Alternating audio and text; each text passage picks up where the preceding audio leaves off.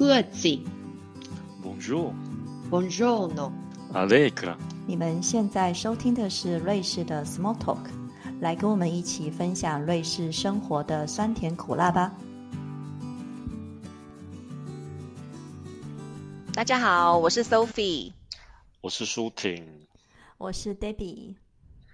在前几集跟嘉玲讨论过德国跟瑞士的差异时，我们就曾经提及，跟瑞士人交朋友其实也不是一件简单的事情。但是我们出门在外，万一发生了什么事，台湾的远水也救不了在瑞士的近火。有当地的朋友出事了，才有人可以靠。在这边跟当地人结婚的，跟伴侣吵架，也要有人可以抱怨诉苦啊。所以，我们这一集就来聊聊我们自己在瑞士的社交圈。一定要啊！吵架回娘家啊！啊，你这边没有娘家，你要去哪？一定要找朋友的啊！你怎么这样啊？真的是。那我想问一下，你们两位在瑞士的朋友组成是、嗯到底是怎样？就是有台湾人啊，还是其他讲中文的，还是瑞士人，还是其他国家的人？这点我还蛮好奇你们答案，我可以先分享我的，因为我我觉得我真的蛮亲近的朋友，虽然不多，就是真的是可以讲心里话的朋友的话，大部分都还是台湾人。然后比较相近吧。我觉得很多英语讲，好累啊。对，还有跟我觉得跟因为小时候的成长背景各方面，这个都有关联，所以我觉得真的要很深入的话，我觉得跟台湾人我交往的比较就是好朋友，就大部分都是台湾人，交心的比较多，还是交心的。对，那但是如果说是交友圈，就是不是只有交心的，就是你会认识，会去吃饭，然后会有一些社交生活的。那除了台湾人之外，我的欧洲朋友蛮多的。那因为我的工作的关系是比较国际的环境，所以我蛮多在呃公司里面认识的欧洲同事，后来变成朋友。所以我们会比如说到对方的家里啊，或者是我们可能会一起去爬山啊之类的。那就是，所以我的交友圈大大部分都是台湾人跟欧洲人，那瑞士人也有啦，这比较少，因为瑞士很难交朋友。好了，那我的话，我自己觉得我是一个内向、害羞、很自闭的人。其实我没有啊什么朋，我真的觉得我没有什么朋友哎、真的假的你说？真的朋友？嗯，对啊，我因为我的可能我的工作的关系，我平常就必须要跟很多人说话，所以当我一回到家然后，我真的很想安静的一个人，默默的不要跟不要跟我讲话，所以我蛮少跟朋友出去的。如果会跟朋友出去的话，真的就是台湾人居多了。那我的朋友圈的话，台湾人、中国人、瑞士人居多。其他国家的人其实好像比较少，我现在想不太出来有什么其他国家的人，好像大部分就是台湾人跟瑞士人吧。嗯哼，那舒婷呢？我也没什么朋友。好可怜 你有比我哦。还自闭吗？怎样？不会吧？对啊，其实其实还没那么夸张啊，但是真的是真的没有很多朋友。那我在这边认识的台湾人其实非常非常非常的少。那我因为我当初来的时候有就是蛮就是有一些比较好的台湾朋友，但是后来他们念完书了，很多都回去了。那他们回去之后，我就比较少再认识一些新的台湾人。嗯那我之前有一群，就是也是都是讲中文的朋友，他们是马来西亚人。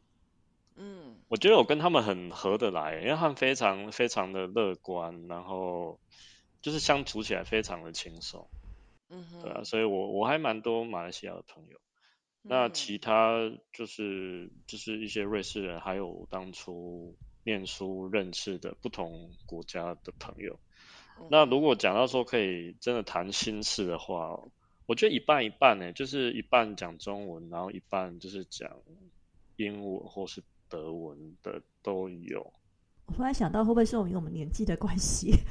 我觉得当年纪增长的时候，我发现朋友越来越少。因为你不觉嗯得人与人相处就是要有一种舒适感吧？是啊，跟这个人，你觉得你跟他讲话很舒服，不用讲一句话要想个 三遍五遍，嗯说我到底要不要讲这句这句话，他会有什么想法？这样就很累啊。对，嗯，我觉得跟你，我觉得是跟年纪有关系，因为年纪大一点，你就想说你想对自己好一点了，你不想要把脚塞再塞进不适合自己的鞋子里了，所以你就会想说，对啊，就不适合的朋友，或是你要多想几次才说话的朋友，你可能就不会再来往了。嗯，我觉得还有一个原因跟年龄有关，就是生活的重心。对，特别是、这个特别是嗯因为我是从学生然后到现在工作，所以我也嗯见证了很多家庭的形成。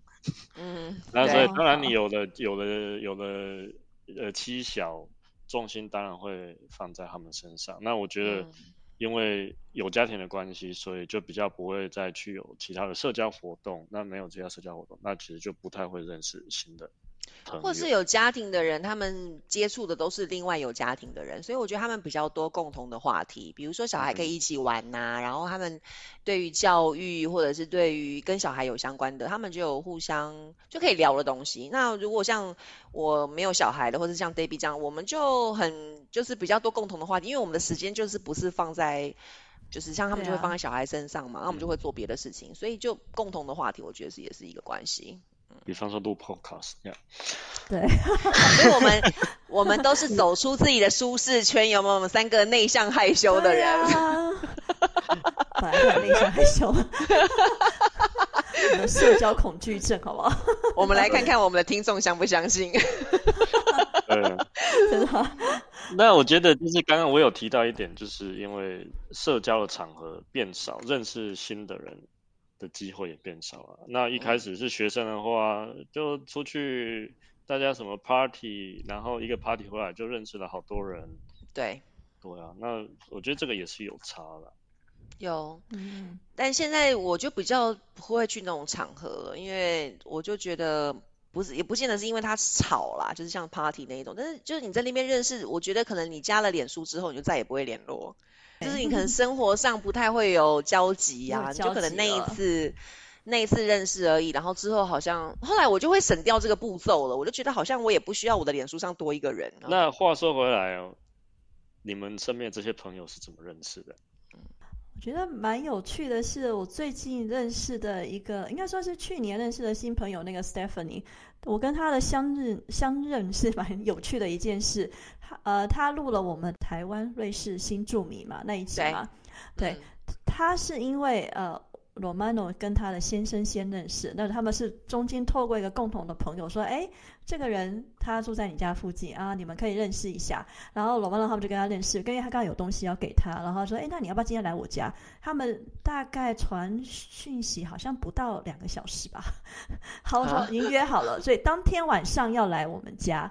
然后他就说，啊，那你们家门牌是什么？他就讲了我们家门牌，然后有一个杨，因为我姓杨嘛。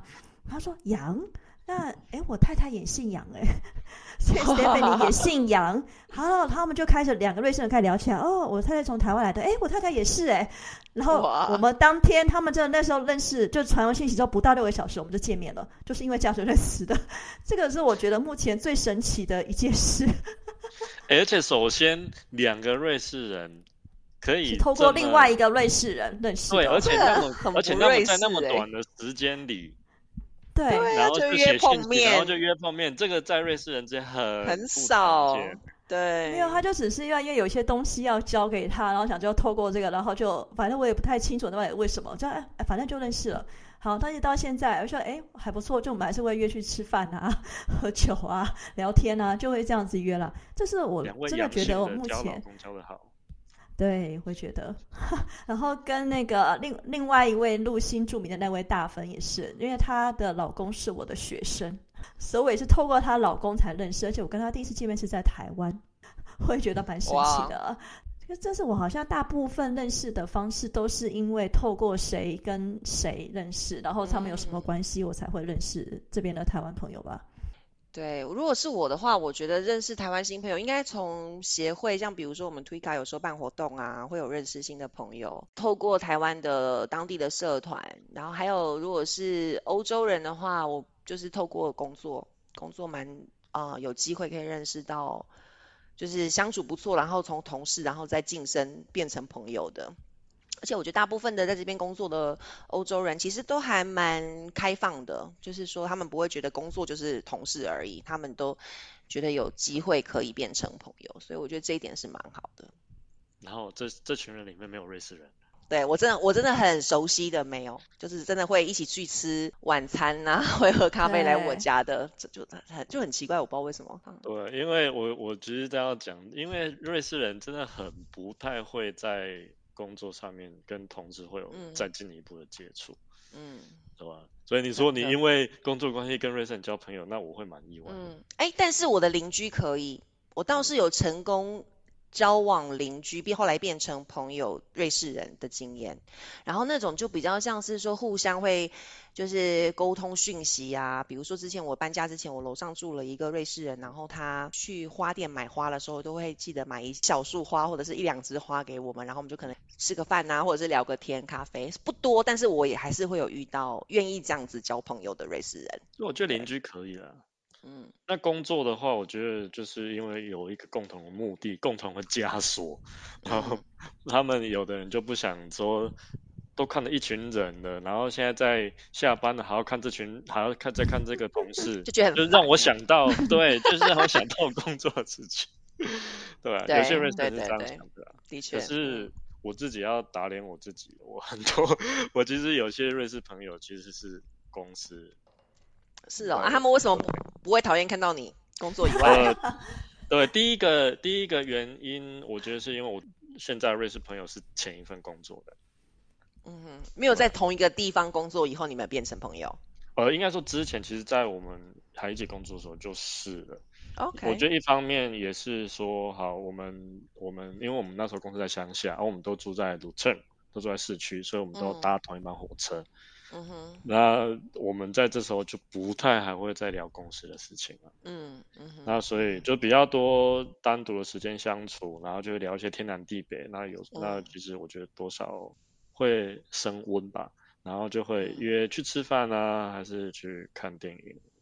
然后之前的话，就是因为我在这边念书，然后那时候那就是住国际学生宿舍，然后那时候在那宿舍认识的人有一些欧洲人也都留下来，那我们现在都还是有保持联络。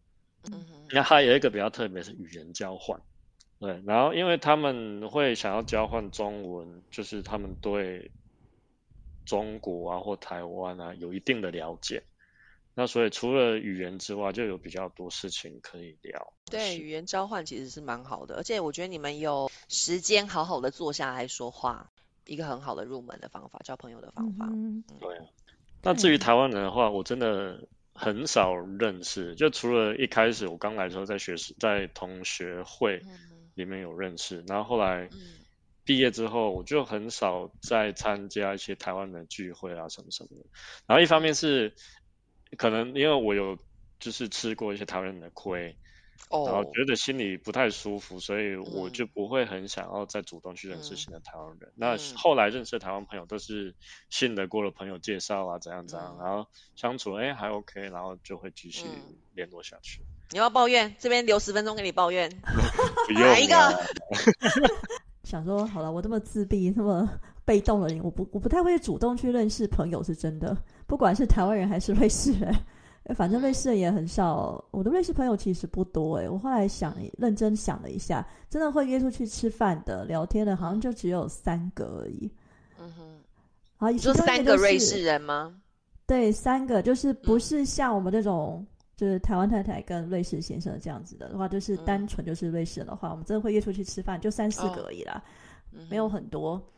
其中一个就是那个品名呢，哦路过我们爱喝茶的瑞士人，其中一个就是他。对对，我觉得可能和会跟我气场比较合的瑞士人是他们自己本身就对亚洲文化有兴趣，他嗯们嗯。对中国有兴趣，对台湾有兴趣，对这个嗯。语言有兴趣。所以他们才会想要来认识人。不然你说一般的瑞士人，他们不太会主动去交新的朋友，他们朋友都是那种，呃，幼稚园就认识的朋友，对，和小学认识的那种朋友。我觉得他们嗯很少会像我们这样子，就是会去主动去认识。其实我没有主动，插队的。对，对啊，很少对啊，就是那个关系太紧密了，跟小跟小时候认识的那一群人，所以要真的要插入他们很难了，很难，嗯，非常的嗯难。所以我们对就不要拆散人家好了，没关系。对啦，It's okay, It's okay。而且我一直都觉得朋朋友其实不用多，我觉得在精不在多。嗯我觉得小时候可能会交很多的朋友，你就觉得好像自己很受欢迎，然后自己很照在很会社交什么的。可我觉得这随着年纪的增长，其实这些很多都是不太需要的，一路都是在丢的过程，就是就是不不需要的关系就不用再继续了，没关系。对啊，因为你不合适的关系，其实是浪费你的精神跟体力。对，真的社交也是需要一点力气的，真的。完全。那我们在跟朋友聊天的话题，特别是一群人的时候，在不同的人聚会，我们都聊什么啊？你们都会聊什么话题？哦，我觉得瑞士人啊，他们就是第一次这种不太跟不太熟人见面哦，他们最常聊的两个话题，第一个是旅游，第二个是语言。因为就是变成，因为他们觉得这两个话题是所有人什么都可以插插一段话，对。然后我我我印象很深刻，我那当初有一个德文老师，他他就跟我们分享一个故事，他说那个他有一个瑞士意语区的朋友，然后被邀请到一个全部都是瑞士德语区的人聚会，然后那个意语区的人就很不习惯，因为在他们那个圈子，他们那个刚一个新的人来，他们就会介绍给大家，然后然后每个人就会开始就问他说，哎，你从哪里来啊？然后喜欢什么啊？什么什么东西啊？他会就会站在那种聚光灯下，可是，在瑞士德语区的人就不是这么一回事，就是他们就开始讲这两个 话题，旅游跟语言，然后他就他就他就他也有感受到这个不同语区的差异性，然后也觉得还蛮不习惯的。这倒是蛮好入门的话题啊，因为尤其瑞士又讲这么多语言。那我自己遇到的是蛮多讲天气的，我自己就是，因为你没有什么 话题，然后很多人的时候就会开始说最近天气怎么样啊，讲天气可以讲多久？然后怎么今年很热啊，然后就开始从天气开始讲啊，那今年夏天很热，然后你们做了什么啊，或者是讲 holiday。我常遇到就是你知道哦最近你有什么计划要去度假的啊，然后你看旅怎么样的游，对不对对？啊旅游，对也是，对对对对对，旅游应该是最重要的话题吧，最简单的入门话题。嗯，没错没错，可我觉得比较应该说跟瑞士人聊天的话，应该可以多聊一些，比如说像他的像旅游嘛，跟他自己相关的话题，跟这个人有关系的，或跟他的工作，嗯或是他平常的生活。因为我发现跟瑞士人的话，你要跟他聊是。他有兴趣的话题，然后他跟他，他会觉得说你在关心他，他才会掏心掏肺跟你聊天。这我的感觉。那个跟德国人聊天，我都觉得这个有点不是很舒服。德国人的话，他会比较想，他就一直在讲说他自己有多厉害，他的工作有多棒，他的生活怎么样，他的旅游怎么样，他都讲他自己一个人事，他不会去关心你说你到底去哪里旅游了，嗯啊，你们瑞士怎么样？这个我觉得有一些些的不不同，同，嗯不，知道你们有没有感觉到？我没有什么德国的朋友，我不晓得，嗯我我觉得还好诶，我的德国同事或朋友嗯不太会这样子啊。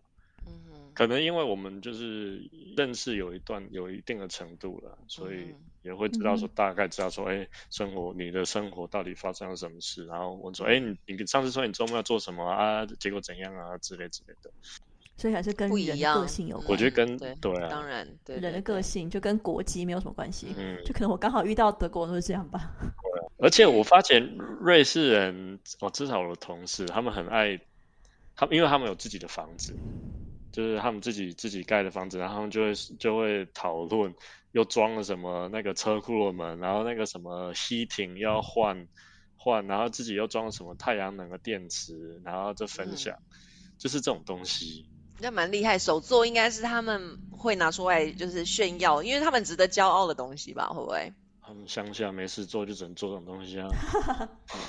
这个城城市里的瑞士人就不太能够聊这个话题。哦，啊那你们的朋友会聊政治吗？要看情况哎、嗯，对，因为可能因为最近台湾跟中国的关系的话，所以比较多的朋友会问到这个话题。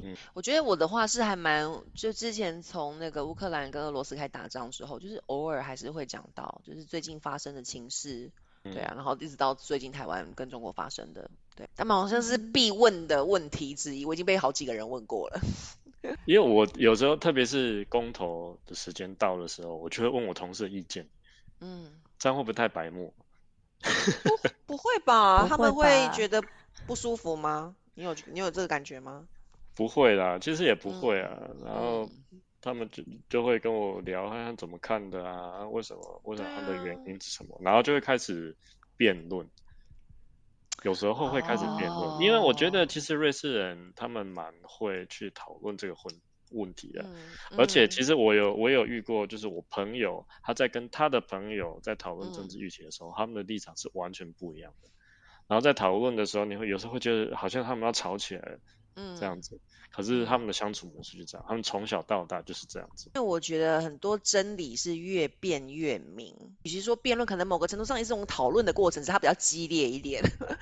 到最后搞不好就是两个人的想法，要不就是我还是天差地远，要不就是越来越接近，也有可能。一直去思考，然后从不同的角度去看，我觉得这也蛮好的。我觉得台湾其实也是，他们也会讨论政治，但是会吵架哦，不一样。对，而且就是讨论政治就会造成友谊的破裂。哦，不止友谊，还有家庭破裂、夫妻离婚、父子断绝关系。你有什么要分享的吗？呃，我没有，跟我爸同一边的，所以跟我爸妈同一边。你跟你老公嘞？哦，跟我老公就是奋战到底。对，对，但是我觉得这是我们可以学向瑞士人学习的地方，就是不会因为意见不一样而就就选择不跟这个当朋友。我觉得是尊重。对，我觉得瑞士人其实蛮尊重个体的差异。没错，没错，没错。对，这是我们要学习的，这我完全同意。这也是我觉得是一个很成熟的民主国家的人民的素质。他们长期，他们可以公投，然后他们可以做自己的选择，所以他们就有很多机会可以讨论。我觉得是不断的练习而来的，我觉得一个过程，就是民民主进化的一个过程，我觉得很好。你们呢？你们的经验跟瑞士人相处有没有什么美感？你有没有什么故事要跟我们分享的？这题其实我想了很久，我想没没有吗？到底有什么美感？可能就是。你需要跟瑞士人就是私下出去喝个酒啊，聊个天啊，吃个饭啊，你才能够继续建立良好的关系。因为如果你是真正只是因为工作或者像学生一样，就每次来就啊你好啊，然后上个课就走了，这个我觉得很难建立任何的良好的关系。不够。但是只要下课之后不够，就私下一定要出去，就是吃个饭，尤其吃一个饭，然后喝个东西之类的，你才能够聊一聊，就是跟上课以外的事情。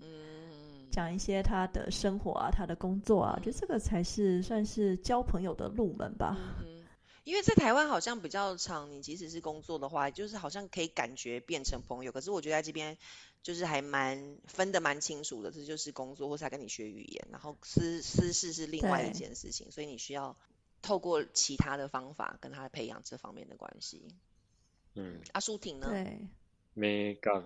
对哦，我想到一个很那个很好的文化差异的例子，我觉得就是跟不要说瑞士人，就是我觉得跟欧洲人啊，就是他们不太会跟你讲太多私人事情。刚认识的时候，然后我会观察到这个，是因为呃上个月我表哥来，我表哥是美国人，嗯，然后他就跟他的朋友还有他朋友的。丹麦人丈夫一起见面，那你知道美国人就是是很会 small talk，他们就是从小的教育就是要就是你连那个在坐在电梯里面，你跟他不认识的也要能够聊起来，然后所以他们就是可以天南地北的聊。然后我表哥呢就跟这个丹麦人呢就是分享他的童年啊什么什么什么之类的。后来那个丹麦人回去问他的老婆，这么多啊？对 对，因为他们有好几天的时间在一起嘛。然后后来那个丹麦人回去问他老婆说。嗯，哎，他是不是喜欢我啊？我误会大了。对，因为对，因为欧洲人不习惯说你刚认识而已，然后就一下就掏心掏肺，也要跟你讲我的祖宗八代那种感觉。对啊，然后就是他们会尊重对方的隐私，然后说一下子你就。跟你跟对方讲那么多，算是他们觉得蛮私密的事情，他们会觉得很很就有点害怕，跟马上倒退三步了。因为 你跟瑞士人这样讲的话，他一定直接倒退了一百步，说你在干嘛？对啊，他们没有，他们不太习惯，就是这么的这么快就开始这么的讲那么 detail 的话题，就是 就需要一点时间。谁谁想听你童年？那关我什么事？对呀，嗯。对，但是这个可能也是我想分享有两个，第一个可能跟这个隐私有关系。我觉得我有意识到说，在瑞士不太会随便问钱，像台湾人会问说你的薪水多少啊，然后房租多少啊，然后可是在这边的人几乎不谈的，所以都不知道。尤其在瑞士的工作环境是那个薪水是不透明的，所以基本上这个不会有人谈。我自己觉得这这一点哦，在年轻人之对间有点改变。真的哦可是也可以可以问，那、他们讲什么？钱方面他们讲什讲？薪水啊，他们可以讲薪水，OK？年轻一辈的，就是年轻一辈的，他们觉得薪水不透明，其实是给资方一个剥削劳方的理由。没错，其实是，嗯，嗯对啊，然后所以甚至就是至少就是在公司比我年轻的，他们会问哎、然后他们也不不回避不避讳的会讲会讨论这件事情。OK OK，哇，所以这个风气嗯有在改变。其实我觉得对他们工作的环境，这个是一件好事，因为其实我觉得薪资不透明，就像常常会同工不同酬。对，对，但就就是在我跟我瑞士朋友的话，其实我们也不太 care 让对方知道自己的薪水多少。对啊，真的哦，OK。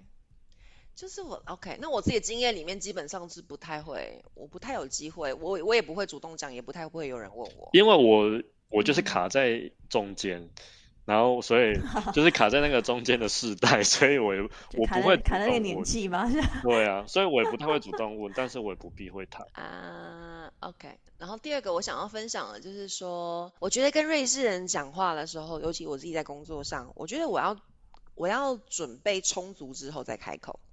就是有一些事情，比如说在讨论工作的时候，如果他是个脑力激荡，你就要特别讲这是个脑力激荡，所以可能他只是一个很初步的想法。可是如果你没有特别说的话，他可能就会让对方感觉你根本没有准备好，你是一个随便讲的，就是你没有经过完整的思考就说出来的。因为我觉得他们是一个非常理性，可能不是只有瑞士人啊，我觉得跟他们欧洲人工作的时候，我觉得我常感觉到我需要准备好。